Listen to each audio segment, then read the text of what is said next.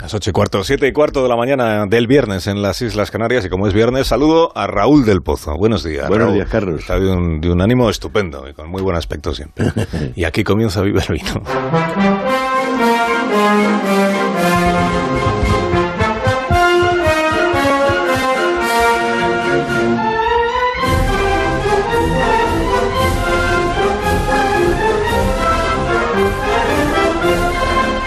Cuando tú quieras, maestro. No se sabía si en la primera quincena de julio habría gobierno o no. Porque ahora eh, ganar las elecciones ya no significa gobernar. El monocolor es una manta mojada, una casa del pasado, y hemos pasado del bipartidismo al bloquismo.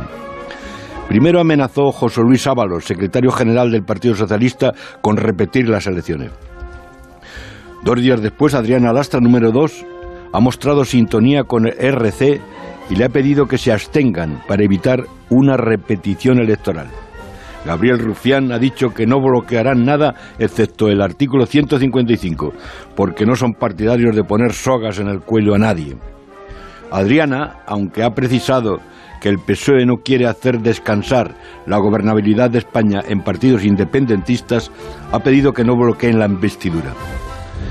Si los 15 diputados de RC se abstienen, Pedro Sánchez tendrá mayoría para gobernar en la segunda votación más tarde de julio.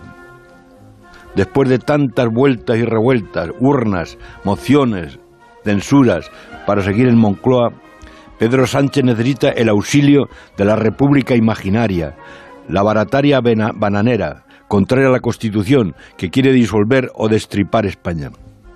Esta película ya la hemos visto, es de miedo, es una novela gótica, es un engendro y termina mal.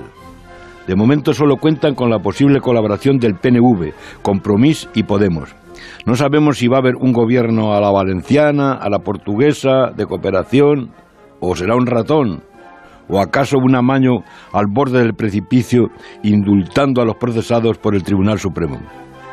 Ante esta segunda versión de Frankenstein, querido Carlos, cantemos al vino que se incendiará en el otoño de oro, cuando los jueces lean la sentencia, y con Borges, el Homero ciego de la plata, levantemos el vaso, exaltemos la alegría y mitiguemos el espanto. ¡Viva el vino! Viva el vino y viva Raúl del Pozo. Que tengas un fin de semana estupendo, Raúl. Como te vemos en la tele, cuídate.